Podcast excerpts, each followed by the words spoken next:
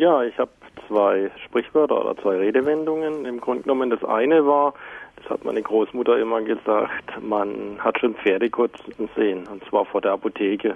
Ja, da hat Ihre Frau Großmutter, Herr Fleckenstein, sich auch ausgekannt.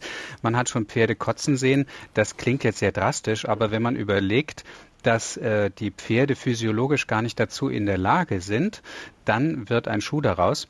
Es ist tatsächlich so, dass Pferde in der Regel die Peristaltik nur in einer Richtung beherrschen. Sie können sich nicht übergeben.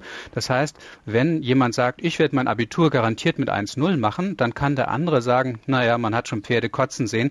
Da man das nicht gesehen hat, in aller Regel, Pferde sterben, wenn das dies mal wirklich vorkommt, in ganz großen Krankheitsausnahmefällen, mhm. dann wäre das also möglich, also so gut wie beim St. Nimmerleinstag. Dass Sie das vor der Apotheke machen, das ist eine Erweiterung.